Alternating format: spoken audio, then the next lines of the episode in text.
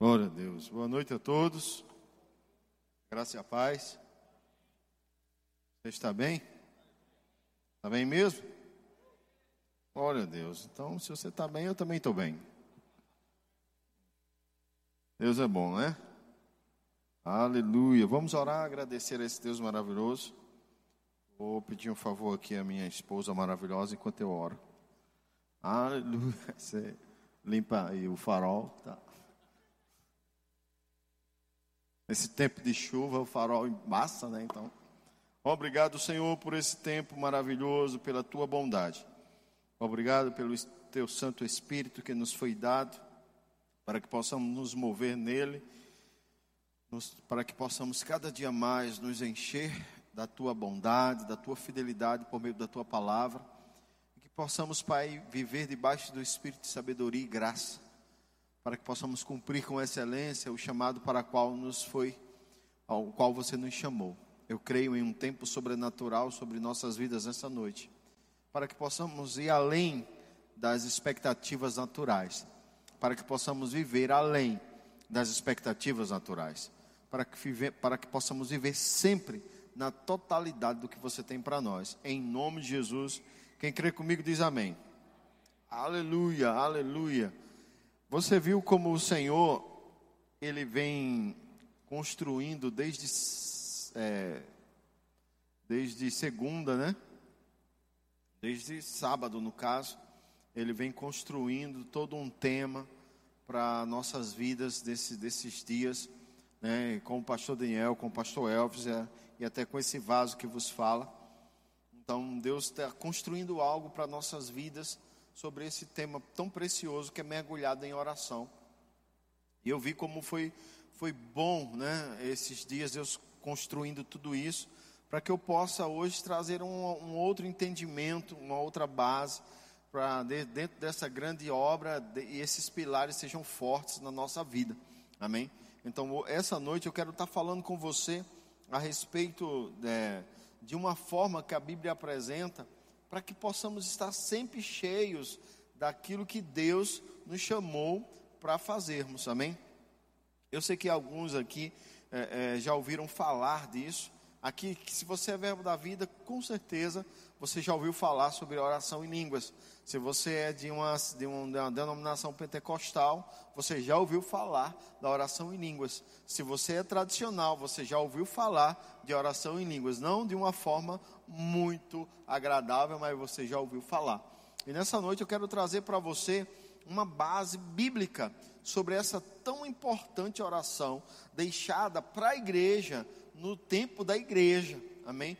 E às vezes a gente não tem muito conhecimento doutrinário bíblico sobre ela, porque se você for pesquisar de uma forma natural, um termo muito usado para oração em línguas dentro da, dentro da, da termologia teológica, é um nome chamado glossolalia.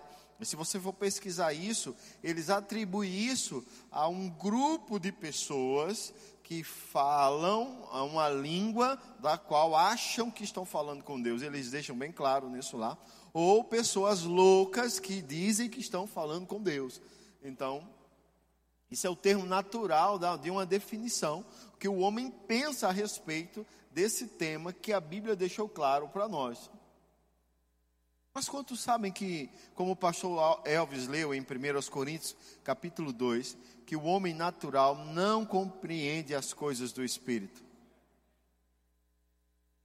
Então nós, nós não podemos nos mover pelo homem natural. Irmãos, eu sou é, é, a favor demais de que a gente possa adquirir conhecimento natural, fazer uma faculdade, se formar em algo, isso é muito bom mas isso não te habilita dentro de uma categoria espiritual.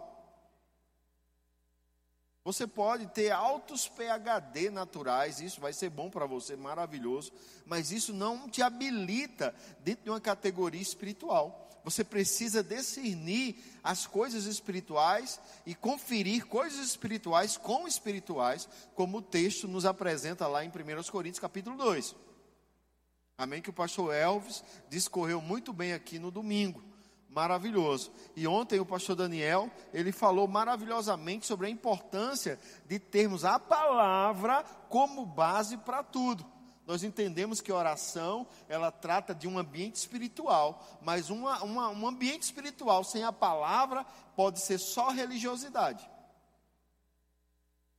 Um ambiente espiritual sem a palavra pode ser só religiosidade. E Deus não está no meio da religiosidade, Deus está na Sua palavra. Por isso a importância de quando se tratar de uma coisa espiritual, como oração em línguas, você está baseado na palavra. E não apenas nas experiências que você pode ter com essa experiência maravilhosa que o Senhor deixou para nós. Ontem o pastor Daniel, ele discorreu a respeito de, um, de uns textos que está lá no Evangelho de João, falando da promessa do Espírito Santo. Quem lembra? Amém? Nós não vamos ler, mas já que você lembra, você vai ver que uma das promessas de Jesus para a sua igreja, para os seus discípulos, era a vinda do Espírito Santo, o consolador, o ajudador. Ele é, é, é, é, o termo usado lá é paracleto ou auxiliar, aquele que veio para dar um suporte para a sua igreja, para o corpo de Cristo. E eu acho uma passagem bem interessante lá em Atos, capítulo 1. Abre sua Bíblia lá em Atos. A gente hoje vai passear na Bíblia, amém? Diga glória a Deus. Diga eu amo a minha Bíblia. Porque é a palavra de Deus. Amém? Aleluia! Atos capítulo 1, aqui é uma das últimas instruções de Jesus depois de ressurreto e já estava aqui já há quase 40 dias com os discípulos, dando algumas instruções ainda a eles, já que eles tiveram um pouco de dúvida a respeito da sua ressurreição. Amém? mas aqui ele passou 40 dias com eles e, dando instruções. E aqui no capítulo 1 de Atos, no verso 4, tem assim: E comendo com eles, determinou-lhes que não se ausentassem de Jerusalém, mas que esperassem a promessa do Pai, o qual disse ele: De mim ouviste. Jesus tinha avisado a eles sobre a promessa? Sim ou não? Sim, Jesus tinha falado com eles: Olha, eu não vou deixar vocês órfãos, não fiquem preocupados, não. Eu vou enviar o que é semelhante a mim. Ele vai vir, ele vai falar, da, não de si mesmo, mas das coisas que ouviu falar. Traduzindo, ele vai falar da palavra. Aí ele está ali, ele, qual é a última instrução de Jesus nos evangelhos? Quando você lê os evangelhos, ele, a, a última instrução de Jesus é: portanto, ide, pregai o evangelho a toda criatura. E ele começa, eles começam a ter essa instrução. Imagina se eles agora, se você recebe o, o ide do Senhor, vá, pregue o evangelho. Você deveria estar em mãos fervorosas, mas Jesus dá uma instrução poderosa aqui para eles. E comendo com ele, determinou-lhes: não se ausentem de Jerusalém mas, mas que esperem a promessa do Pai que de mim ouviste. Veja, eles não poderiam se ausentar até que a promessa viesse. Amém? Atos, versículo 8, capítulo 1 ainda, verso 8. Mas recebereis poder ao descer sobre vós o Espírito Santo Recebereis poder, dunamis, da onde vem a origem da palavra dinamite, uma das primeiras invenções explosivas. Poder, dunamis, explosão. Vocês vão receber um poder quando descer sobre vós o Espírito Santo. E aí sereis minhas testemunhas, tanto em Jerusalém, como em toda a Judéia, Samaria e até os confins da terra. Veja, ele disse: vocês vão receber, a promessa vai vir, mas não saiam de toda forma. Esperem ela. Quando ela chegar, vai ser um revestimento de poder. Aí a Bíblia mostra aqui em Atos, todo no discorrer do livro de Atos, você vê a, a eleição de um homem, é, sem a direção do Espírito, Amém? Um homem, eles escolhem dois homens e lançam sorte sobre eles para ver quem Deus escolheria. Aí eu te faço uma pergunta: é assim que Deus nos guia na nova aliança? Não. Então isso nos dá a entender que eles não fizeram da forma certa. Por que não fizeram? Porque ainda nem, nem podiam. Fizeram as escolhas antes do dia de Pentecostes. Não estou dizendo que fizeram errado, pelo amor de Deus. Amém? Não, não, me entenda mal. Mas eles fizeram a escolha antes do dia de Pentecostes. Não tinham ainda nem a capacidade de fazer a escolha certa. Porque não tinham ainda a vida no Espírito que selava eles. E aí, Atos capítulo 2. Ao cumprir-se o dia de Pentecostes, que era uma festa religiosa judaica da época, estavam todos reunidos no mesmo lugar. O que é que eles estavam fazendo ali? Atos 1 explica, eles estavam orando. Eles estavam em um tempo de oração, aproximadamente 120 pessoas orando, buscando as coisas do alto. Aí diz assim: De repente, veio do céu um som como de um vento impetuoso e encheu toda a casa onde estavam assentados. E apareceram distribuídas entre eles línguas como de fogo, e pousou uma sobre cada um deles. Uma manifestação sobrenatural aconteceu na primeira aparição do Espírito Santo. Lembra que quando Jesus foi batizado às margens de Jordão, uma manifestação sobrenatural aconteceu? O Espírito desceu sobre ele. Ali Jesus, ele foi cheio para um propósito. E aqui a Bíblia mostra o, a, o Espírito Santo vindo para a igreja, para o corpo de Cristo, para um propósito. Aí ele diz mais: todos ficaram cheios do Espírito Santo e passaram a falar em outras línguas, segundo o Espírito lhe concedia que falassem. A Bíblia mostra aqui que eles começaram a orar em outras línguas, segundo o Espírito lhe concedia que falassem. Eu gosto desse texto porque ele mostra a, a, a, explosão total do que é o dom de línguas em manifestação. Não apenas para edificação pessoal, que é o que eu vou trabalhar nessa noite inteira. Eu vou trabalhar em línguas para edificação pessoal, o fortalecimento da vida pessoal e não o dom de línguas em operação em uma totalidade máxima, que a Bíblia apresenta línguas e interpretações de línguas como um dos nove dons do Espírito. A Bíblia vai falar dos dons do Espírito, Paulo explicando aos Coríntios, ele fala sobre os dons do Espírito.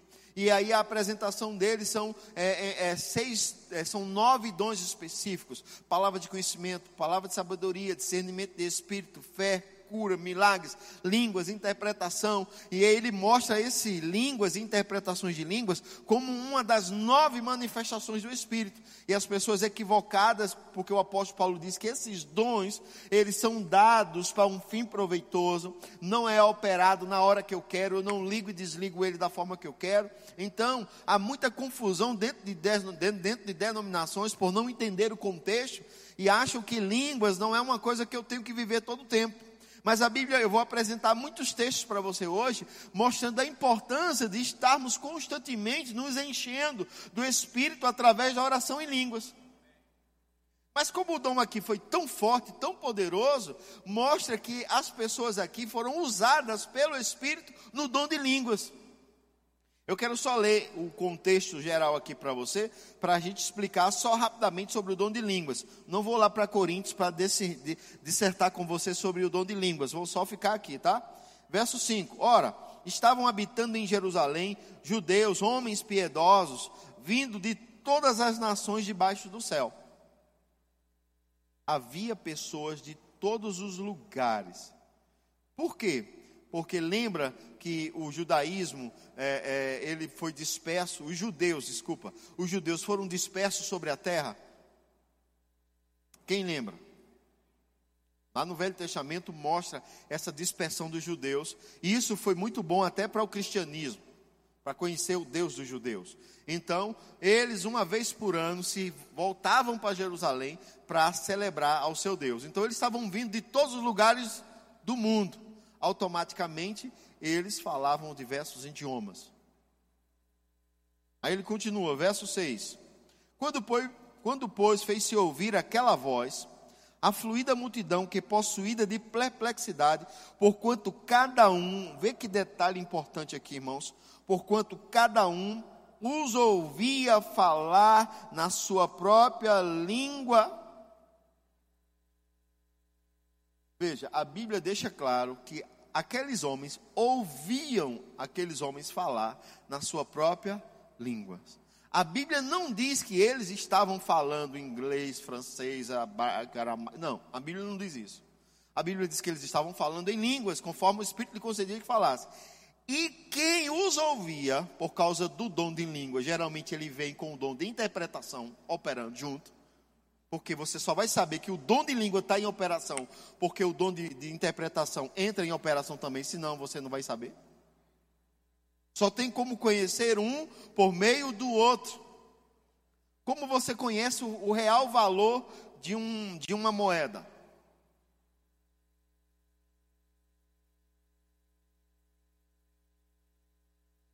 Fale comigo, olhando os dois lados.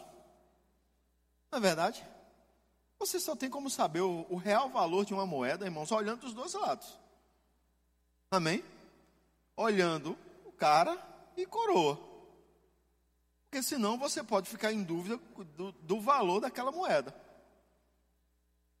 Então, o dom de língua só pode ser visto literalmente quando o dom de interpretação entra em manifestação junto. Senão é só línguas. Amém? E aí a Bíblia diz que aqueles que estavam ouvindo eles orar em línguas no dia de Pentecostes, estavam ouvindo eles falar em sua língua materna. Quem já viu esse dom em operação? O Rovani já viu? Alguns já viram? A gente está em um período do Rema, e o Rema foi muito bom para mim. Eu estava numa matéria do Rema com uma mulher ungida demais. O nome dela é Marta Pessoa. Ela foi minha professora em quatro, em quatro matérias do Rema. Uma delas foi manifestações do Espírito. A irmã Marta era, é, que ela está viva, glória a Deus por isso, fazendo raiva a Satanás. Então ela viva uma bênção de Deus. Ela é uma mulher muito ungida. E eu, a gente era muito bebê espiritual na época, ainda não discerníamos muitas coisas. E a, a minha turma pioneira de Rema, ela começou com 120 alunos e se formou 79 alunos. Então foi uma turma boa que se formou. Mas a gente estava lá e a professora Marta Pessoa, quando estava para acabar uma das aulas de manifestações do Espírito, ela começou a orar em línguas. E aí tocou ao intervalo e ela disse: "Quando vocês voltarem do intervalo, eu dou a interpretação". Amém? Porque a gente, você vai ver que a Bíblia fala em 1 Coríntios capítulo 14, se você orar em línguas em público para as pessoas, você tem que dar interpretação para elas. Diga amém.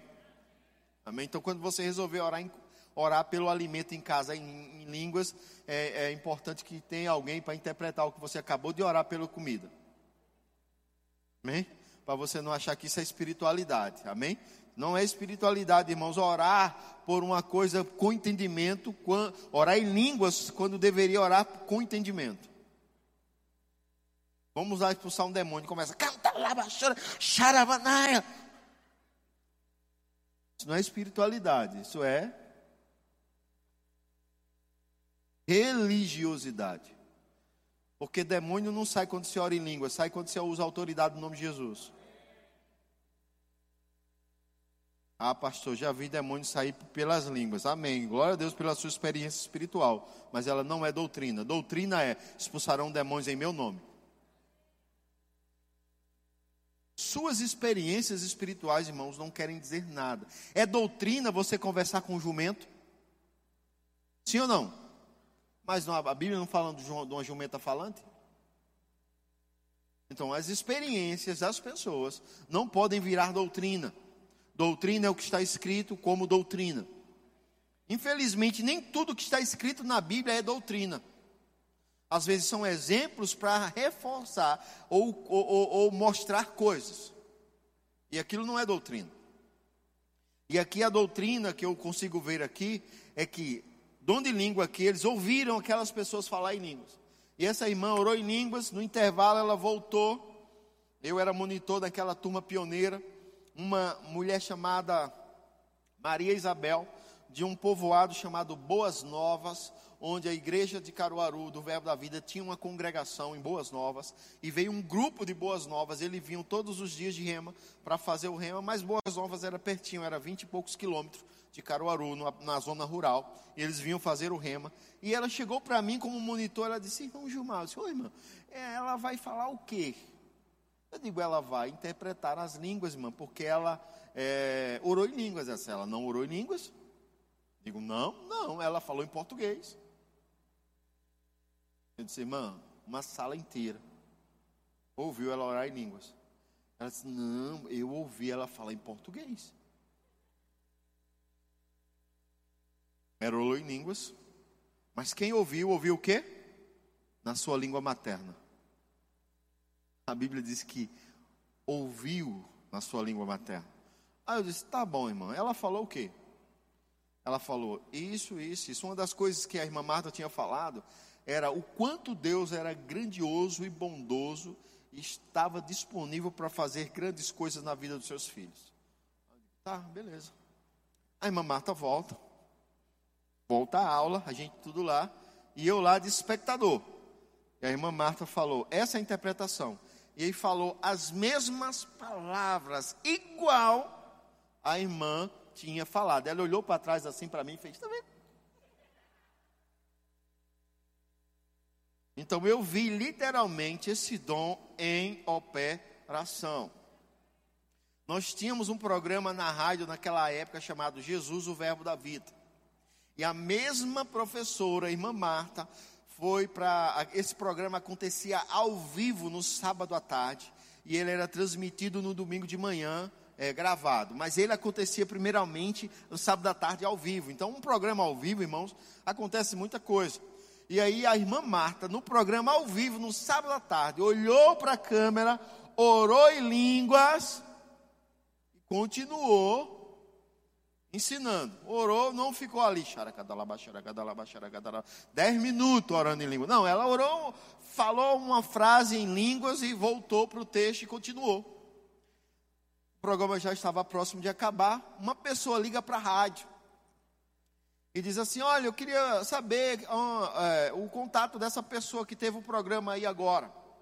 Aí o cara da rádio disse: Olha, não, o pessoal da igreja aí, um pastor tal. Não, me deu o contato. E aí ligaram para o nosso pastor, o pastor Isaac, olha, eu quero falar com aquela irmã russa. A irmã Marta é paraibana, irmão.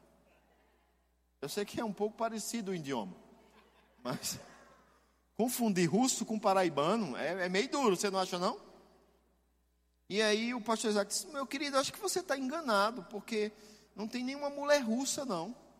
Tem, você estava no programa, tal hora, sei o que, Jesus alguma coisa. Aí o pastor Isaac disse, não, essa mulher não é russa não, ela é paraibana.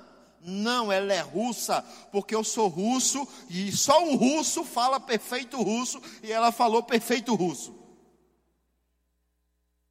pela televisão, aquele homem ouviu um perfeito uso de uma oração em línguas de uma professora do Remo.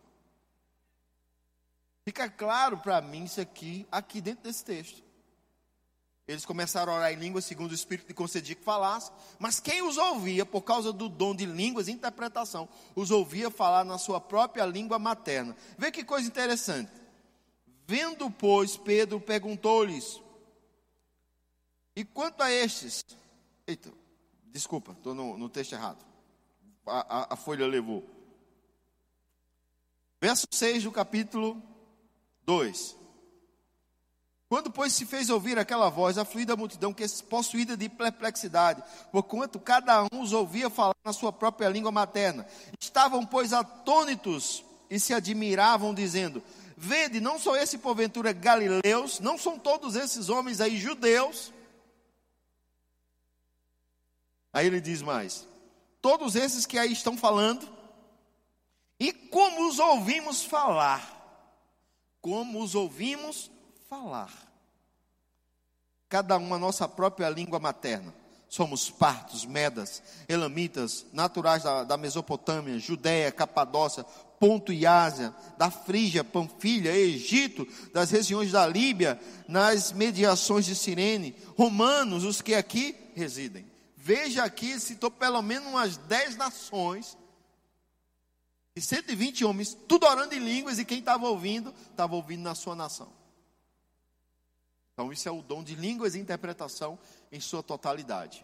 Mas daqui também sai as línguas para edificação pessoal, que é o que Paulo trata na primeira carta que ele escreve à igreja de Coríntios. E eu quero que você vá lá para 1 Coríntios, capítulo 14.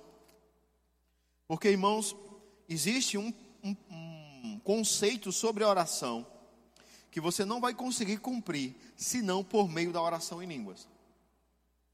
Amém? Você achou aí 1 Coríntios capítulo 14? Glória a Deus. Deixa eu abrir aqui.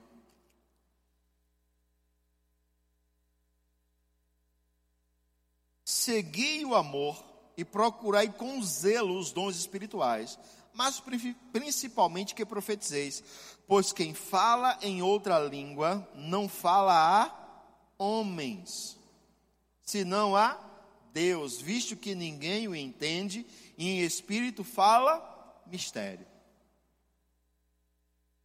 Aqui podemos entender claramente que Paulo não está falando da, da manifestação de línguas e interpretação mas ele está falando de uma língua para edificação pessoal. Vê o que ele fala no verso 3. Mas o que profetiza fala aos homens, edificando, exortando e consolando. O que fala em outra língua, a si mesmo se edifica. Mas o que profetiza edifica a igreja. Veja que ele está falando de uma língua dada por Deus à igreja do Senhor, uma promessa de Deus, do Espírito Santo, de você se encher. Que quando você está falando ela, você está se edificando a si mesmo. Essa palavra edificar significa fortalecer, construir. Quando você está orando em línguas, você está construindo o homem natural? Não. Você está fortalecendo o homem natural? Não você está construindo e fortalecendo quem você é. Diga, eu sou um espírito. Diga com mais convicção, eu sou um espírito. Diga, eu tenho uma alma e eu habito em um corpo. 1 Tessalonicenses 5, 23 diz que todo o vosso espírito, alma e corpo sejam conservados íntegros e irrepreensíveis até a vinda do nosso Senhor Jesus Cristo. Então você precisa entender isso: que quando a oração em línguas está sendo é, é, é, realizada por você, ela está sendo é, realizada para o teu fortalecimento espiritual. Porque o teu corpo não tem nada a ver com isso, nem a mente entende. Vamos continuar o texto. Ele diz, vamos ler o verso 4 novamente. Pois o que fala em outra língua a si mesmo se edifica, mas o que profetiza edifica a igreja. Veja o verso 5: Eu quisera que vós todos falassem outras línguas. Isso quer dizer que nem todo mundo na igreja de Coríntios estava é, andando na prática do orar em línguas. Havia pessoas ali que não oravam em línguas. Havia. É, qual é o problema de pessoas orarem em línguas e pessoas não orarem em línguas quando você está num ambiente onde não tem uma base, onde não tem ensinamento? É que os que oram em línguas se acham melhores do que os que não oram. Porque, de certa forma, dentro do, do conceito cristão, se difundiu uma ideia, se difundiu uma ideia de que as pessoas que oram em línguas é porque elas são mais ungidas do que as outras. Eu sou merecedor, meu querido. Você ainda não é porque Deus não quer que você seja. E esses conceitos é, é, errados é, são são ideias de homens para tentar dar uma resposta que muitas vezes não foram buscar aonde estão as respostas. Onde estão as respostas das coisas espirituais para nós? Vou fazer essa pergunta de novo. Aonde está a resposta das coisas espirituais para nós? Diga na Bíblia. Diga na palavra de Deus. Amém? Qualquer ideia que você tenha para uma resposta espiritual fora da palavra de Deus é só a sua resposta. E não o que Deus está querendo te responder. Então, na ânsia de tentar responder a um irmão, porque ele ainda não foi batizado e o outro já é, a gente diz é porque Deus não quer. E a Bíblia não diz isso, que o Espírito veio para a sua igreja. Então, se você nasceu de novo, você é igreja, você tem direito ao batismo do Espírito Santo. A questão é só você ajustar seus pensamentos, ajustar o seu ensino, ajustar algumas coisas para que você possa aprender e receber pela fé. Verso 6, ele diz assim: Vamos ler o 5 novamente. Eu quisera que todos vós falassem outras línguas, muito mais, porém, que profetizeis. Pois quem profetiza é superior ao que fala em outras línguas, salvo se as interpretar. Verso 6. Agora, porém, irmãos, se eu for ter convosco falando em outra língua, que vos aproveitará? Ou que vos aproveitarei? Se não vos falar por meio de revelação, de ciência, de profecia ou doutrina. Ele está dizendo: se eu for falando em línguas com vocês, vocês não vão aproveitar nada, se eu não interpretar essas línguas. Ele diz, um, aí ele começa a dar um exemplo de um instrumento musical. Se o instrumento musical não tocar a nota certa, as pessoas não vão saber o que aquela pessoa está tocando. Antigamente era muito comum a, a, o, o toque do exército comandar um exército por meio de, de, de, de, um, de, um, de, um, de um equipamento musical, de uma corneta, de, uma, de, de, de algo, porque eles teriam. Imagina você comandar uma legião. Quantos aqui sabem quanto é uma legião romana? Historiadores dizem que uma legião romana se constitui entre 4 mil e 6 mil soldados. Tinha legiões que tinha 4 mil soldados e tinha legiões que eles ficavam com 6 mil soldados. Então é uma média entre 4 e 6 mil soldados. Tenta gritar o comando de, de instruções para 4 mil ou 5 mil, 6 mil homens na, na, na, na garganta. Não tinha comandante que aguentasse. Então eles criaram sons, como até hoje, de, de corneta que eles tocavam determinados sons, o soldado sabia que tinha que parar, eles tocavam determinados sons, o soldado sabia que tinha que avançar, tinha que continuar marchando, e assim eles controlavam o, o exército. Aí Paulo dá esse exemplo para mostrar que havia uma organização no natural, imagina no espiritual. Sabe, irmãos, que os dons do espírito não são bagunça? Bagunça são as pessoas que não sabem usar e faz. Mas os dons são perfeitos. Diga, os dons são perfeitos. Verso 7: Assim como instrumentos inanimados, como a flauta ou a cítara, quando emitem sons, se não os derem bem distintos, como se reconhecerá o que se toca a flauta ou a cítara? Pois também se a trombeta der som incerto, quem se preparará para a batalha? Aí ele fala: Assim vós, se com a língua não disserdes palavras compreensíveis, como entenderá o que, como entenderá o que dizes? Pois estareis como, falan, como se falasseis ao ar. Ele está dizendo, isso com relação a você não orar em línguas, não. Ele está dizendo que se você está num ambiente como eu estou agora, ensinando a você, e eu tivesse aqui somente falando em línguas, só eu estaria sendo edificado, porque a gente viu isso lá no verso 4, e você não entenderia nada e eu estaria falando para você como se estivesse falando para o ar. Para mim eu estaria me edificando, mas para você como se estivesse falando para o ar. Porque o contexto aqui é quem está escutando. Se a flauta, se a citra não trocar a nota certa, como vai se entender o que se toca? Então, a questão é a flauta ou a citra? Não, é quem está ouvindo. Se a trombeta não der o som certo, quem vai se preparar para a batalha? É quem está tocando em si? Não, é quem está ouvindo. Então, a questão de Paulo aqui não era o orar em línguas, ou está proibindo orar em línguas. Ele está dizendo que existe um ambiente para você orar em línguas. E aí o, o crente pentecostal às vezes não entende isso. E aí termina metendo os pés pelas mãos. Verso 9: Assim, vós, se com a línguas não disserdes palavras compreensíveis, como se entenderá o que dizes? Porque estareis como se falando ao ar. Verso 10. Há sem dúvida muitos tipos de vozes no mundo, nenhuma delas, contudo, sem sentido. Ele agora está falando da língua dos homens.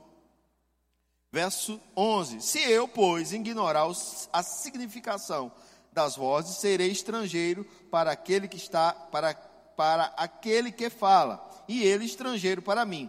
Assim também vós, visto que desejais dons espirituais, procurai progredir para a edificação da igreja. A questão aqui das pessoas quererem orar em línguas não era para a sua edificação pessoal. A gente consegue perceber que era para aparecer na igreja.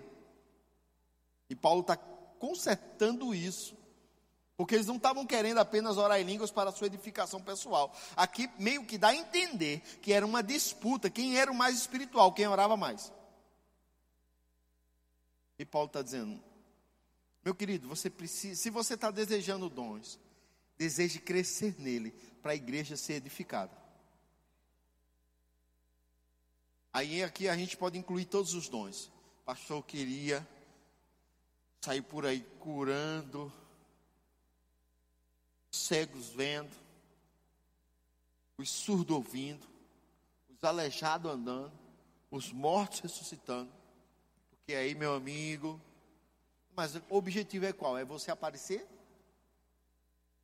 Se Deus te chamasse para curar os cegos e pedisse a você, não tire foto, não faça uma selfie, não poste no Instagram e proíba o cego de falar. E o nome do Senhor, ah, agora é o nome do Senhor. Se Deus chamasse você para ir no, no, no, egrotério, ressuscitar o morto, dizer assim: ó, fica quieto, vai para a tua casa, fica em paz, está tudo certo. Não precisava chamar a mídia, não precisava chamar a televisão, chamar a TV. Vamos fazer, ah, vamos aqui, pessoal, o, o rapaz que ressuscitou. E aí, como, como seria? A gente queria operar nos dons? A gente queria operar nos dons de cura e a pessoa dissesse assim: Olha, pessoal, é, graças a Deus eu tô, eu, você, uma pessoa chega com um, câncer terminal, você ora por ela, ela é curada e aí ela vai dar o testemunho. Ela diz assim: Olha, pessoal, graças a Deus que o Senhor me curou, a minha fé me curou, eu criei, Deus me curou. Você na hora dar uma indignação dentro de você. Esse miserável foi eu orei por ele, está dizendo que foi a fé dele. Temos essa, característica, irmão. Isso é um pensamento natural. Então, Paulo está dizendo que quando você quiser crescer nos dons, é para a edificação da igreja. E não para você aparecer. Diga amém por isso. Glória a Deus, aleluia, aleluia. Verso 13: Porque o que fala em outra língua deve orar para que possa interpretar. Veja que ele está trazendo uma correção aqui. É, parece brincadeira, mas existe um pastor do nosso ministério que ele tem um estúdio de música, ele grava música para as pessoas. Você quer gravar um CD, você vai no estúdio dele e ele grava as faixas para você, monta, monta o seu CD para você poder é, lançar aquelas músicas. E ele fala uma história verídica de um homem que procurou ele para gravar um CD. E ele disse: Como, como é a música? Ele disse: Não, é, é oração, é línguas. Aí o cara, tá, ele começou a orar em línguas. E quase cinco minutos ele orando em língua. Faixa um, faixa dois, orando em línguas de novo. E orando em línguas. E aí fez um CD inteiro só orando em línguas. Você está brincando? Estou falando nos tempos de hoje. Então, é? Olha, graças a Deus, que aqui essas coisas aconteceram lá dois mil anos. E o apóstolo Paulo está ajudando essa igreja que, né? Achava que o mais espiritual. Imagina o irmão achar que é espiritual e chega na igreja, ah, Aí você, bom dia, irmão, E aí, irmão, quer que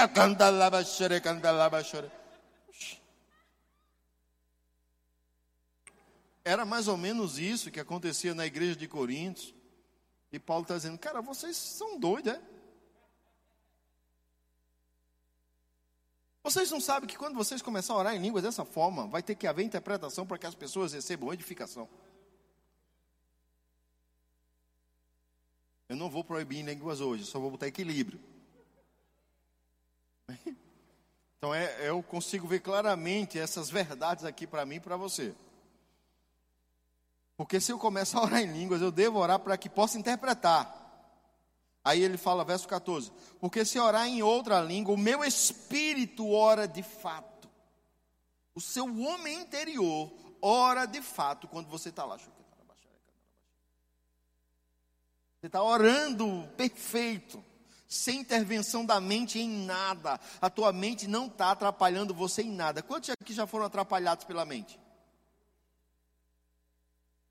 Amém. Glória a Deus, que não só fui eu. Amém. Então, mas ele diz que quando você está orando em língua, sua mente não atrapalha você. Porque se orar em outras línguas, o meu espírito ora de fato. Mas a minha mente fica infrutífera. Verso 15: Que farei, pois? orarei com o espírito, mas também orarei com a mente. Cantarei com o espírito, mas também cantarei com a mente. Então, até o cântico em línguas que o louvor pode trazer a igreja a vivenciar é bíblico, mas também tem que haver o canto com entendimento. Você pode cantar em línguas, você pode orar em línguas, falar em línguas, você pode orar, cantar, falar em línguas, mas também com entendimento. Paulo não está proibindo orar em línguas, ele está trazendo equilíbrio. Aí ele continua. Verso 16: E se tu bem disseres apenas em espírito, como dirá o indouto, Amém, depois de atuações de graças? Visto que não entendo o que dizes. Quem, quem é indouto, quem não tem entendimento do que você está falando, quando você ora em línguas, como, como vai saber? Você fez bem, mas o outro não vai entender verso 17: Porque tu de fato bem, é, dás bem graças, mas o outro não é edificado. Dou graças a Deus, porque falo em outras línguas mais do que todos vós. Paulo está dizendo: eu, Quer saber alguém que ora em línguas? Está aqui. Eu oro em línguas. Oro mais que todos vocês. Mas ele diz algo interessante. Contudo, prefiro falar na igreja Veja que a gente consegue ver claramente que é uma desordem esse, que eles estavam vivendo. Contudo, prefiro falar na igreja cinco palavras com o meu entendimento para instruir outros a falar dez mil palavras em outra língua. Você entende que ele estava trazendo um equilíbrio para uma igreja que estava totalmente desequilibrada? Vamos ler novamente. Verso 20: Irmãos, não sejais menino. Eita. Gugu Dadá, ó. Quem estava aqui domingo? Você que está nos visitando, nos, no, nos perdoe. Foi o, é, entre lá no nosso canal e pega a meditação de domingo, você vai entender o Gugu Dadá, amém? Irmãos, não sejais meninos no juízo, na malícia. Não sejais meninos no juízo. Na malícia, sim, sede crianças Quanto ao juízo, ser de homens amadurecidos. Quanto às coisas sérias, sim, você vai ser, é, é, não é para você ser menino. Mas as coisas de maliciosa, aí você nem liga como criança mesmo. Aí ele continua. Na lei está escrito: Falei a este povo por homens de outras línguas e por lábio de outros povos, e nem assim me ouviram, diz o Senhor. Ele cita uma profecia do Velho Testamento. De sorte que as línguas, aí agora ele vai falar, veja que coisa interessante. De sorte que as línguas constituem um sinal não para os crentes, mas para os incrédulos. Lembra da manifestação de Atos capítulo 2 das línguas como o dom? Quando as línguas operaram como um dom, quem foi edificado? Os incrédulos, porque eles ouviram falar na sua própria língua materna. Então, quando o dom de língua está em operação, uma pessoa que não é nem crente, ela vai ser edificada, como o russo lá na nossa cidade, como a irmã que era crente, mas por causa da operação do dom, ela também viu isso aí. Aí ele diz assim: Isso quer dizer o quê? Que se você estiver no meio de pessoas que não entendem sobre a oração em línguas, a Bíblia está dando um conselho aqui, eu consigo entender isso eu não devo fazer essas manifestações para impressioná-la que eu sou espiritual, porque ela não vai entender nada. Eu já estive num casamento onde o pastor fez o maior calabachê orando em línguas e tinha pessoas ali que nem crente era, foi o maior escândalo, o maior zuzuzum, todo mundo comentando. Esse povo crente é doido mesmo. Você entende? Então, ah, pastor, senti no meu espírito. Antes, quando você sentir qualquer coisa no seu espírito, faça como o pastor Daniel falou ontem. Pese pela palavra. Bote a palavra para trazer o equilíbrio. Porque nem tudo, irmão, que vem para você fazer é algo que vai é, trazer uma edificação para todo mundo. Pode ser algo só para você. Eu lembro de um dia, eu estava no culto, um poder, um, um, povo caindo para um lado, babando para o outro, e o Senhor falou no meu coração: deite no chão e fique rolando para lá e para cá. Eu digo, meu Deus do céu. O que as pessoas vão pensar de mim aqui? Que eu estou doido. Eu disse, Senhor, isso, alguém vai ser edificado com isso? Eu comecei a perguntar, né? Não que eu não fosse fazer, o Senhor sabia que eu, que eu, que eu faria. Ele disse, não, é pra, só para você, você precisa disso. Aí eu disse, tá bom, fui para um quartinho que a igreja tinha assim, entrei lá e fiquei rolando lá no chão. E o povo lá na igreja, eu rolando lá no chão. Voltei todo sujo. Pronto, de boa. Rolei igual o Senhor mandou. Mas se eu faço aquilo no meio da igreja, o pastor ia correr da sai Satanás, sai Satanás. Porque se é uma coisa, irmão, que é só para você, ninguém precisa ver, nem ficar escandalizado por aquilo. Amém? E é isso que a igreja de Coríntios não entendia. Tudo, todas as manifestações sobrenaturais, eles queriam fazer para as pessoas verem. Parecia um showman. E a Bíblia estava, Paulo estava, através da carta, orientando essa igreja. Sabe por quê? Porque uma família, a família de Chloe, mandou uma carta para Paulo, dizendo, Paulo, é o seguinte, cara, tu precisa vir aqui. O negócio está sério nessa igreja. Culto agora acabou, ninguém sabe mais doutrina, é só chara, catalabachora, catalabachora, catalabachora. Fora outras coisas que ele falou, né? Paulo ficou sabendo de todos esses exageros pela família de Clô. Uma família que provavelmente tinha palavra, tinha equilíbrio e pôde perceber o desequilíbrio de algumas pessoas dentro da igreja. Aí Paulo manda uma carta orientando aquela igreja como ela deve fazer. Amém? Vamos continuar lendo. Aleluia. De sorte, verso 22, que a língua constitui um sinal não para os crentes, mas para os incrédulos, mas a profecia não é para os incrédulos, e sim para os que creem. Vamos continuar lendo que você vai entender isso. Se, pois, toda a igreja se reunir no mesmo lugar e todos puserem a falar em outras línguas, no caso de entrar um indouto, veja, sabe que tem cultos que nós vamos chamar a igreja para orar em línguas, e se tiver uma pessoa incrédula, isso não deveria ser uma coisa boa? Porque existe culto mesmo que nós vamos chegar aqui. Vamos, pessoal, vamos orar em línguas, todo mundo, para que a gente possa entender a atmosfera, ligar a atmosfera. Mas se tiver um incrédulo ali, uma pessoa que não entende nada, esse culto não deve acontecer. Para que ele não fique ali. Voando.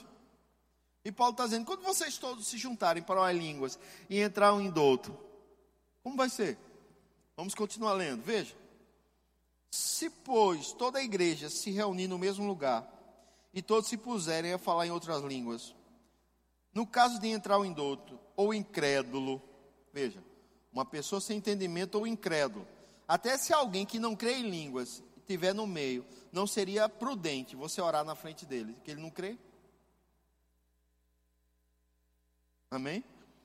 Não dirá porventura que estáis loucos se você entrar aí para ver o termo grossolalia, no, na, na linguagem, ele vai dizer que são pessoas loucas que falam com Deus. Quem, quem escreveu isso? Foi um homem crente?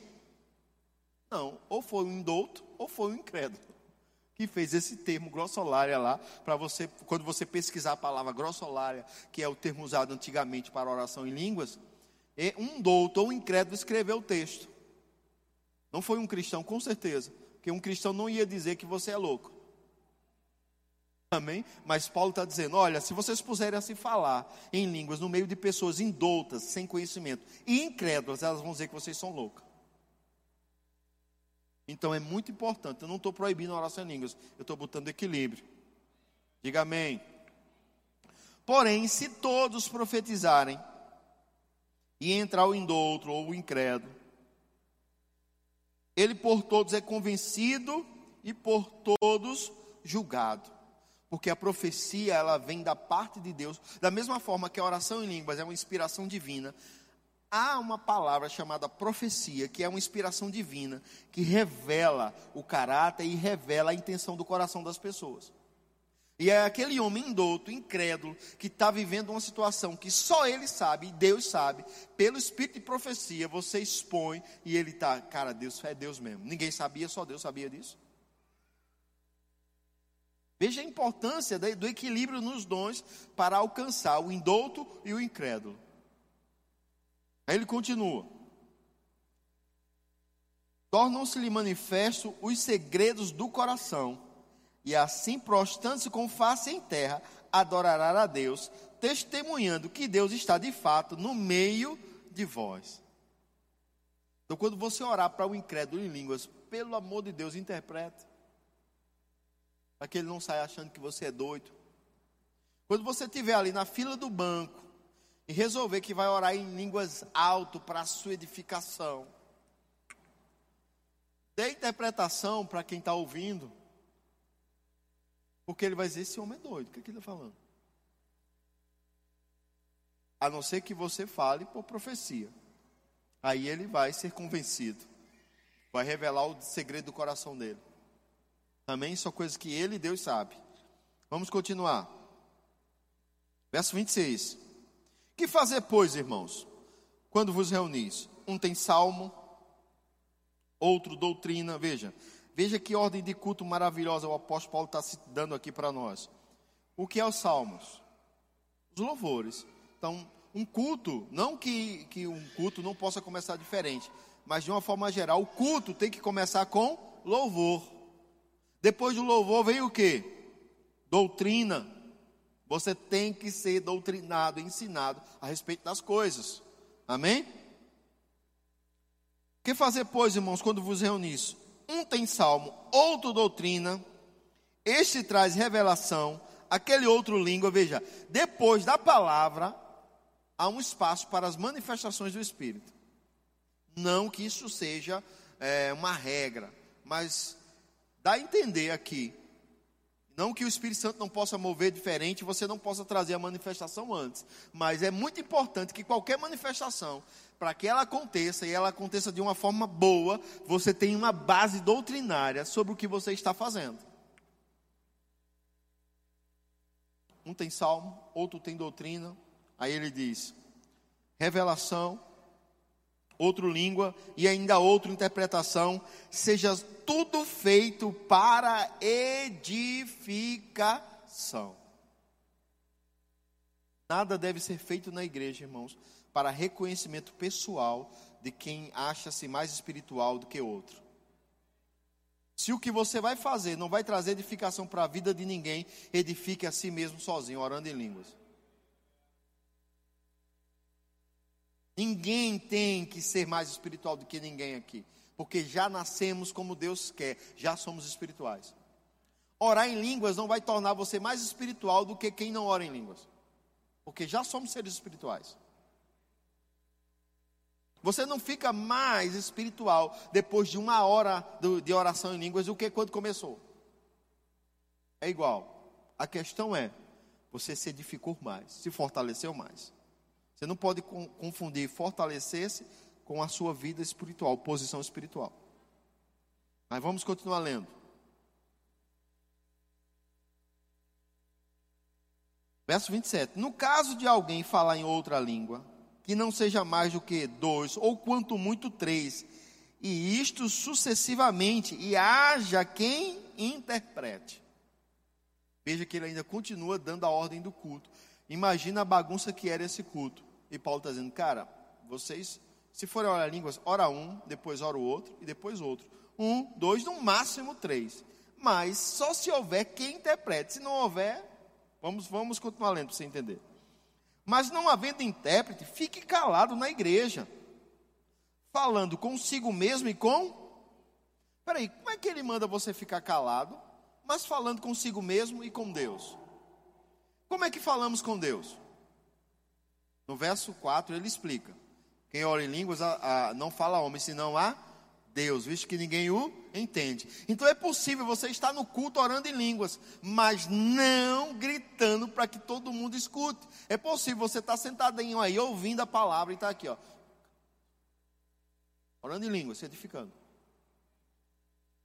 Se edificando, orando em línguas. É possível. Ele está dizendo. Agora, se você vai falar alto para que as pessoas vejam você, aí você vai ter que haver interpretação disso aí. Tem uma história de uma mulher que ela estava no culto, no, o louvor estava lá. E ela começou a orar em línguas, orar em línguas, o louvor acabou e ela continuou lá orando em línguas alto. Veio a direção do culto e ela lá orando em línguas alto. Né? Então, pastor, quando chegou a hora do pastor começar a pregar, e ela lá, o pastor pregando e ela lá no canto. O pastor disse, chamou o diácono, dura é a vida do diácono. Então, respeite esse grupo lindo, maravilhoso, que fica ali na porta, jogando um álcoolzinho na sua mão, cuidando de você, pelo amor de Deus. O pastor chamou o diácono e oh, vá lá na irmã Filomena e diga a ela que baixe um pouco o volume. Veja, o pastor não pediu para ela parar de orar em línguas. Vá lá, baixe um pouco. E aí o, o diácono foi lá e disse, irmã, menos, menos. Não sei o que o, irmão, o diácono falou, porque essa coisa de telefone sem fio é complicado. Você fala uma coisa, o irmão vai e diz outra. Talvez o irmão disse, oh, cala tua boca aí, ó.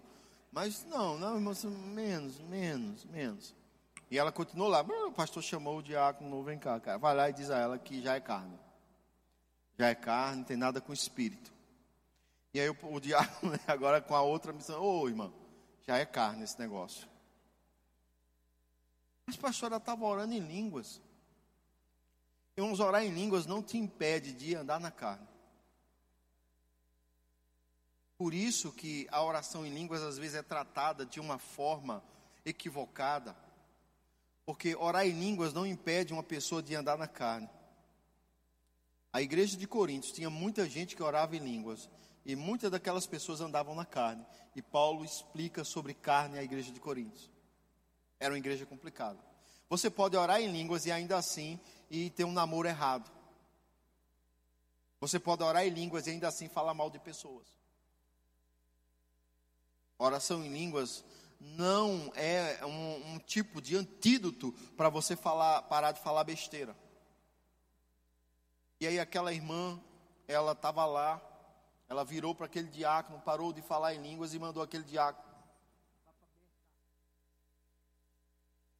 Não quis falar no microfone, está gra tá gravando, tá? É... Então, como você manda alguém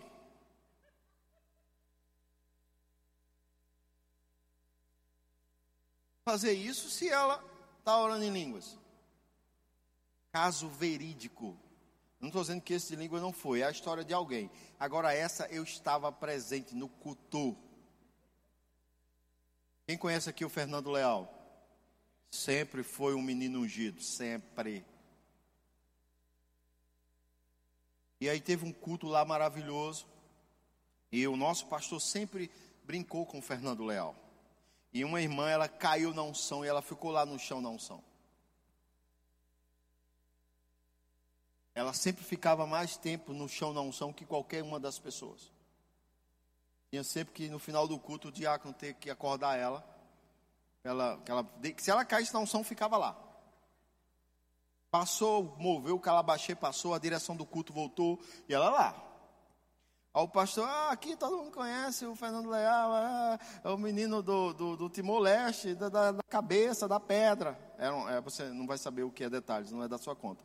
Mas, mas a igreja na época entendia o que era o Timor-Leste e a pedra. A irmã lá não são. Uma aquela irmã que estava lá não são, dormindo, sei lá, fazendo o quê? Estava também ligada no culto e riu da piada do pastor.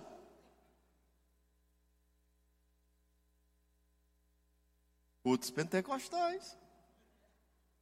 Você entende que o apóstolo Paulo estava trazendo um equilíbrio, porque é muito desequilíbrio? Muito. E Deus não quer que você ande no desequilíbrio, porque quando você está no equilíbrio, você edifica a igreja que você faz parte. Quando você é um crente equilibrado na vida de oração, você edifica a igreja que você faz parte. Quando você é um crente que entende o mover do Espírito e os dons do Espírito, você não cai em espírito de engano em pessoas que dão profetada na cara de todo mundo de uma forma equivocada. Você não fica empolgado com essas coisas, porque você entende como funciona e para que funciona. Amém? Então o apóstolo Paulo está tentando trazer esse equilíbrio. Vamos continuar lendo. ele diz assim: no caso de alguém falar em outras línguas, quando não seja mais do que dois ou quanto muito três, e isso sucessivamente haja que interprete, mas não havendo intérprete, fique calado na igreja, falando consigo mesmo e com Deus. Tratando-se de profeta, falem apenas dois ou três, e os outros julguem. Olha que coisa linda. Nem toda profecia, irmãos, ela tem que ser aceitada como uma profecia. E aí, quando você resolver profetizar na vida de alguém e pegar alguém maduro, entende as coisas e julgar a sua profecia, não fique com raiva dele, não. Não fique chateado que o irmão não recebeu, o irmão não recebeu. Então, se você é profeta, então este, todos os profetas têm que estar sujeitos ao juízo daquilo que vai falar. Você não pode sair dando assim diz o Senhor, assim diz o Senhor, assim diz o Senhor e não querer, não querer ser julgado nisso. Paulo está dizendo aqui claramente para mim e para você, que fale um profeta, fale dois, ele não está proibindo profecia não, pode falar, agora a gente vai julgar o que você está dizendo, se está em linha com a palavra. Porque se não tiver em linha com a palavra, talvez foi o mocotó que você comeu ontem, foi a buchada, foi sei lá o que, a, a, a rabada, foi, foi a, a, feijoada. Fe, fez, comeu demais, está passando mal e, e foi só um arroto, não foi nenhuma profecia. Por isso que precisa julgar, irmãos. Julgar por meio de quê? Da palavra. Cara, o que tu está falando não está em linha com a palavra. Então está errado. Eu já vi gente chegar assim, ó, pastor, Deus falou comigo para não vir mais na igreja. Eu digo, o Deus com D maiúsculo ou com D minúsculo? Porque a Bíblia diz que Satanás é o Deus desse século. Não é verdade? Então, que tipo de ideia é essa? Aí eu, eu provo pela palavra que uma pessoa que deixa de vir à igreja, dizendo que Deus falou com ela, quem falou com ela? Foi Deus? Não. Aí outra chega assim, pastor, Deus falou comigo que eu devo deixar meu marido. Que Deus falou isso com você, irmã? Não, mas Deus está falando comigo para deixar meu marido. Não, sua carne quer deixar seu marido, que você não gosta dele.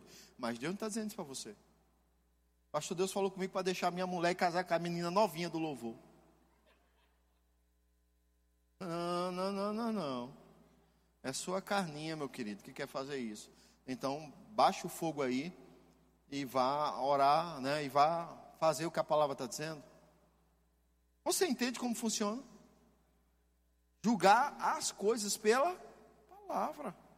Mas estamos num mundo tão distorcido mas tão distorcido que não conseguimos mais julgar nada pela palavra. Amém? Então vamos continuar. Tratando-se de profeta, para que você não esqueça, falem apenas dois ou três, e os outros julguem. Se, porém, vier revelação a outrem que esteja assentado, cale-se o primeiro, porque todos podeis profetizar, um após o outro, para todos para todos aprenderem a ser consolados. Então a profecia, ela vem, o apóstolo Paulo diz que ela vem para exortar, consolar e edificar. Saindo disso é carne.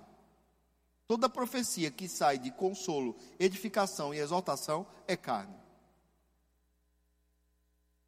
Continuando, porque Deus não é de confusão, e sim de paz, como em todas as igrejas dos santos.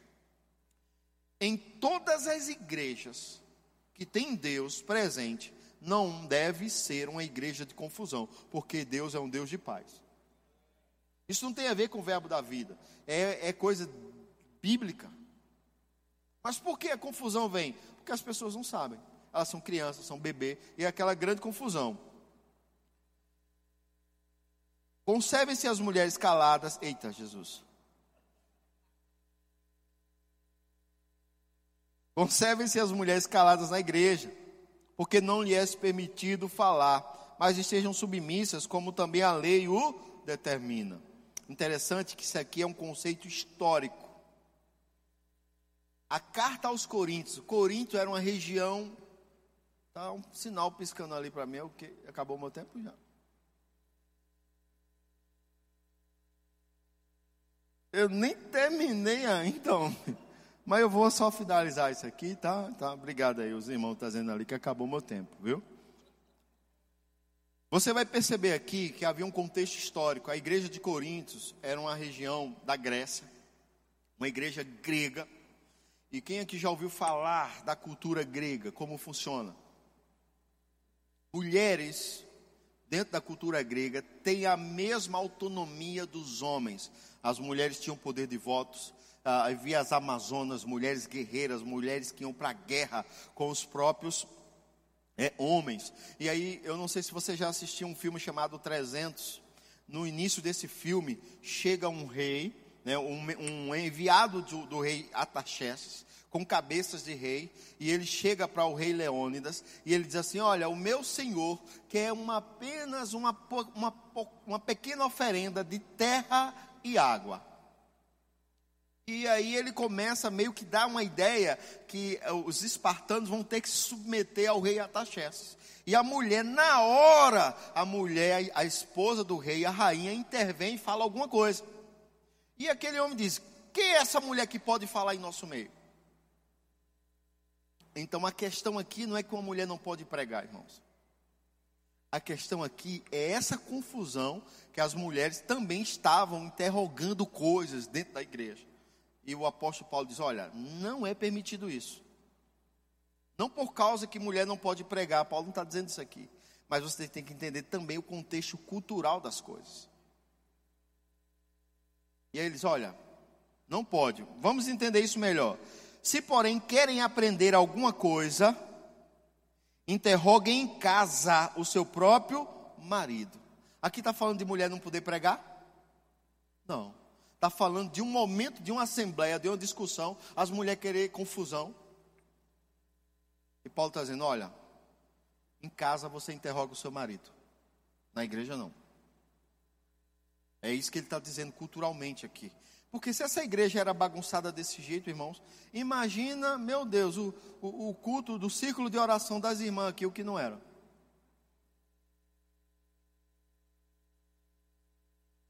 E Paulo está dizendo: Olha, eu quero que vocês, irmãs, fiquem quietinha, mas se quer aprender alguma coisa, interrogue seu marido em casa. Na igreja de Deus, não. Ele não está falando. Isso não é só para as mulheres. É porque as mulheres gregas tinham esse hábito de fazer isso. Então, ele falou uma coisa específica para ela por causa do hábito delas. E não que ele estava proibindo mulher de pregar na igreja. Amém? Vamos continuar lendo. Porventura a palavra de Deus se originou no meio de vós? Ou veio ela exclusivamente para vós outros? Se alguém se considera profeta ou espiritual, reconheça ser mandamento do Senhor o que vos escrevo. E se alguém ignorar, será ignorado. Porquanto, meus irmãos, procurai com zelo o dom de profetizar, e não proibais o falar em outras línguas. Tudo, porém, seja feito com decência e ordem. A oração em línguas é uma das armas mais poderosas de Deus para a sua igreja. E se o diabo conseguir trazer confusão às nossas mentes, à nossa vida como um contexto geral, a gente vai viver uma vida bagunçada. E nós precisamos entender que a palavra de Deus é o ponto de equilíbrio para tudo em nossa vida. A oração em línguas deve ser exercida e praticada por nós diariamente. É, há, há muitos textos na Bíblia eu, eu, o horário avançou ali, não vou ler eles com você. Mas há muitos textos na Bíblia sobre orar todo o tempo e o tempo todo sem cessar. Ele diz: dá oração sede perseverantes. Então, esses textos, no começo da minha fé cristã, eles me incomodaram, porque o meu conceito de oração era ver a minha vozinha deita, é, ajoelhada, orando. Meu conceito de oração era você ter que parar, se ajoelhar e orar. Porque eu via a minha avó fazer isso. O meu conceito de conversar com Deus era ver a minha mãe na igreja acender uma vela. E quando eu, eu, eu, comecei a ser cobrado pela Bíblia de estar com Deus em comunhão, falando com Ele todo o tempo, eu come, e o meu, meu dia a dia de trabalho, minha atividade, eu digo, eu não posso cumprir isso. E o Senhor falou, por isso que eu dei as línguas, para que você fique todo o tempo e o tempo todo orando sem cessar. Então eu posso dirigir meu carro. Eu posso lavar os pratos para minha esposa. Diga os homens, glória a Deus. Olha, só o homem que não briga falou. Por isso que vocês brigam. Vou dar oportunidade de novo a vocês, os homens, lavar os pratos. Diga glória a Deus. Amém. Está lá, você levantou mais cedo, você passou o café, vai lá lavar os pratos orando em línguas. Você vai varrer a casa para sua esposa orando em línguas. Pastor, acho que está bom, tá? Não, tem, eu quero que as irmãs se animem, se animem hoje. Já que eu li o último texto batendo nelas. Você vai lá, irmão, você vai caminhar, você pode caminhar orando em línguas. Você está na fila do banco, você pode estar orando em línguas. Você pode estar esperando o vendedor chegar, o, o cliente chegar, você é vendedor. Você pode estar esperando ele orando em línguas. Você entende? Você só não pode falar com ele em línguas quando ele chegar. Se não interpretar, porque se você for interpretar, ainda assim você pode, que aí ele vai se render ao Senhor. Mas essa edificação pessoal, essa oração que nós queremos desenvolver esse ano na nossa vida, eu quero que você pratique elas diariamente, ela seja uma ferramenta poderosa da hora que você acorda, a hora que você vai dormir. Porque ah, quando a gente acorda, o diabo já vem com toda a força na nossa mente, muitas vezes, dizendo que a gente não vai conseguir, dizendo que aquele dia vai ser ruim, dizendo isso, dizendo aquilo. E você já pode acordar dizendo: Obrigado, Senhor, pela tua bondade. Quero chamar o grupo que louvou aqui rapidão. E você já pode acordar pela manhã, irmãos, já chutando o pau da barraca, falando em línguas com o Senhor. E dizendo para sua mente: mente se aquiete. Se você acordou já com ela sendo perturbada, já dizendo: mente se aquiete. Se o salmista, que nem entendia essas verdades na totalidade, falou com a sua mente, mente, se aquieta, saber que só o Senhor é Deus. Imagina a alma do salmista quando como não estava, irmãos. Estamos falando de um homem que estava sendo perseguido pelo seu país, não tinha lugar para se esconder. A mente dele, a qualquer momento, ele poderia sofrer uma emboscada. Mas ele disse para a mente dele: fique quieto e saiba que só o Senhor é Deus. Então a oração em línguas é algo que vai te fortalecer por dentro, mas você precisa ter base na palavra. Não pode ser um desajustado, tem que ter base. Amém? Então você, quando entende isso, você não ora em línguas por orar, você ora consciente do que está fazendo. Mesmo que eu não esteja sentindo nada, eu vou continuar orando em línguas. Eu vou continuar orando em línguas. É como alguém que decidiu se exercitar. Ele no primeiro dia ele não sente nada, pelo contrário, ele sente a dor. Mas ele continua. Primeiro mês, ninguém percebeu que ele está caminhando. Segundo mês, ninguém percebeu que ele está caminhando. Mas depois de um ano, ele se sente bem melhor. O apóstolo Judas, na sua carta pequena, Judas, ele fala uma verdade. Ele diz: Olha, nos últimos dias não vai ser fácil. Vai haver muita confusão por coisas de sexualidade. Mas eu quero dizer algo para vocês. Não se envolvam nisso. Fiquem orando no Espírito. Edifiquem a fé de vocês orando no Espírito. Sabe, irmãos, o mundo está aí com essa confusão. Você não precisa entrar nisso. Você só precisa somente ficar orando em línguas. O irmão Reiga fala muitas coisas a respeito de como Deus tratou com ele. Quando ele sentava numa cadeira e ficava orando em línguas. Aquietando a mente dele. Porque muitas vezes nós não estamos ouvindo a voz de Deus. Não é que Deus não está falando. É que Deus fala aqui. E não aqui.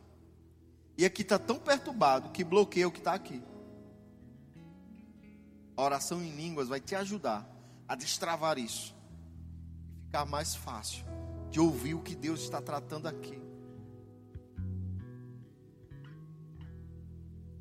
E aí, decisões que são importantes, como casamento,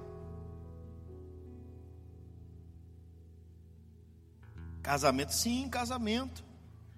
Existe uma decisão mais importante na vida do ser humano do que o casamento? Se tiver, me diga qual é. Eu não sei qual é. É aquele relacionamento que vai te unir a alguém pro resto da sua vida. E você não ter essa percepção. Como fazer? Eu e Célia nos casamos sem percepção nenhuma. Célia casou errado. Ela não é para ter casado com o senhor, não. Não, se ela fosse uma menina cheia do espírito, ela não tinha casado comigo, não. Porque eu era um cachaceiro. Eu era um cachaceiro. Ela, ela, ela conhecia um pouco do Senhor e era afastada dos caminhos do Senhor. Não quero dizer que ela era desviada, não, mas era. E aí eu, com esse meu papo, essa minha beleza toda. Meu amigo, quando você não tem Jesus, é cego. Célia tirou Jesus e ficou cega. Quando ela me viu, ela disse: É esse. Mas eu era o Satanás, irmão. E sabe quem viu isso? Só um Satanás reconhece outro. Brincadeira, brincadeira. A mãe dela percebeu que eu era o Satanás. A mãe dela, ela bateu o olho em mim, a mãe dela bateu o olho em mim e disse: Não gostei dele. E que velha chata da molesta. E eu me fingindo de bonzinho para Célia. Quando ia para casa de Célia, não bebia. E quando bebia, pastilhinha, tá? Enganando Célia. Célia estava tão apaixonada, mas tão apaixonada que casou. Agora, casou. Me convenceu a ir morar dentro da casa da mãe dela. Meu amigo, o que é que eu tenho mais compromisso com essa mulher? O que eu tinha de querer, já peguei. Agora está dentro da casa da mãe. Ah, meu amigo, vou encher a cara de cachaça a vida toda. Aí dormi fora de casa, tudo, e a vida dela começou o sofrimento. Dois anos de sofrimento. Só cachaça. Sem trazer provisão para dentro de casa. Aí eu te digo, ela casou certo? Não. Ela não casou certo. Eu que casei certo com a menina certa, com a menina de Deus. Eu que casei certo, ela não. Foi a pior escolha da vida dela. Mas teve um processo disso. Eu a amava. E a amo. Te amo, lindona. Te amo, te amo, te amo. E aí, por amor a, a minha família, ao meu filho, por amor a ela, porque ela pediu divórcio, não quero mais nada com você, vai embora, não quero mais nada. A mãe dela, deixa esse homem, deixa esse homem, deixa esse homem, deixa esse homem, deixa esse homem, deixa esse homem, deixa esse homem. Se você tivesse uma pessoa de sua confiança dizendo a você que deixa seu marido, deixa seu marido, deixa seu marido, você deixava. Ela pediu o divórcio. Eu disse: Não, vamos, vamos ver, o que é que você quer? Aí já estava sendo evangelizado por um, um, amigo no trabalho. E ele disse: Ah, vamos na igreja, vamos na igreja. Não, eu vou, eu vou, rapaz, eu vou culto da família. Eu cheguei para ela, olha, tem um culto da família, obrigado, que ela tinha me expulsado de casa. Você quer ir na igreja? Ela, vamos. Aí a gente foi. Meu amigo, a sorte que eu não sou de falar da minha vida para ninguém. O que você sabe da minha vida é o que eu exponho de pregação, mas fora você não vai saber. não sou de estar tá falando da minha vida para todo mundo. E o pastor naquele dia destrinchou a minha vida inteira. Se eu tivesse falado para o rapaz que estava me evangelizando, eu tinha me levantado do meio do culto, ser um fofoqueiro, foi falar da minha vida para o pastor. Mas eu sabia que ele não, o pastor não estava falando naturalmente, era Deus falando comigo e com ela. A gente voltou para casa, um mês indo para a igreja, me rendi a Jesus. Aí ela, aí ela arrumou certo porque agora eu me tornei um homem de Deus. Busquei me encher do Espírito, e a minha família foi edificada. Mas eu digo a você com toda certeza: se ela fosse uma menina cheia do Espírito Santo, guiada pelo Espírito, ela não tinha casado comigo, na condição que eu estava. Por quê? Porque a Bíblia, a, a Bíblia, a Bíblia reprovava aquela, aquela atitude dela não há mistura de luz com trevas. Mas porque ela não entendia isso? Estava tão iludida com o natural, estava tão no natural que não conseguia compreender as coisas espirituais. Às vezes, irmãos, estão tão, estamos tão tomados do natural que a decisão é a pior do mundo, mas ainda assim tomamos ela, só porque estamos tomados pelo natural. Mas o Senhor quer que neste ano nós possamos tomar as melhores decisões da nossa vida, por um relacionamento íntimo com Ele, por meio da oração em línguas. Todos os dias se edificando. Está lá no trabalho, está orando, chorando. Fica de pé. Você está lá no trabalho, você está orando. Se você é batizado no Espírito Santo, começa a orar em línguas agora. Vamos mudar a atmosfera de coisas em nossa vida. Oração em línguas não é para os perfeitos, irmãos. Oração em línguas é para aqueles que querem desenvolver mais relacionamento com Deus, se edificar, se fortalecer. Oh, Rebecastequenarabas. Obrigado, Espírito Santo, pela tua bondade, pela tua fidelidade. Existem caminhos do Espírito que estão traçados para você. E você precisa aprender a andar neles. Oh, eles não estão no natural.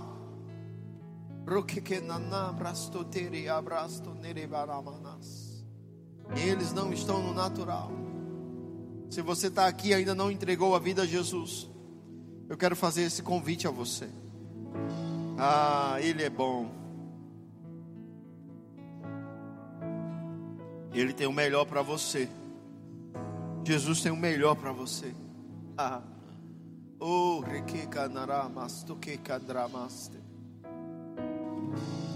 Hoje é o dia. Hoje é o dia. Lembrando mais do que. Obrigado, Senhor. Obrigado, Senhor. Graças te damos, graças te damos. Em nome de Jesus, em nome de Jesus. Aleluia, aleluia, aleluia. Graças te damos, graças te damos. Que você possa, irmão, ser edificado, que você possa se fortalecer, aprender mais. Tantos livros bons temos ali que fala desses assuntos de uma forma tão clara. Não seja negligente. Não passe mais um ano negligenciando sua vida espiritual. Decida querer crescer. Faça de 2021 um ano do seu crescimento. Porque quando você é fortalecido no Senhor, não importa o quanto pessoas decepcionem você, você nunca vai se decepcionar. Não importa, você está fortalecido no Senhor. E você continua firme e forte. Porque o seu maior alvo não é pessoas, é o Senhor. E automaticamente você começa a ganhar pessoas para o Senhor. Sabe que quando você começar a se encher mais do Espírito, vai um desejo de ganhar vidas vai corroer você. Você não vai conseguir ficar calado na frente dos, dos incrédulos.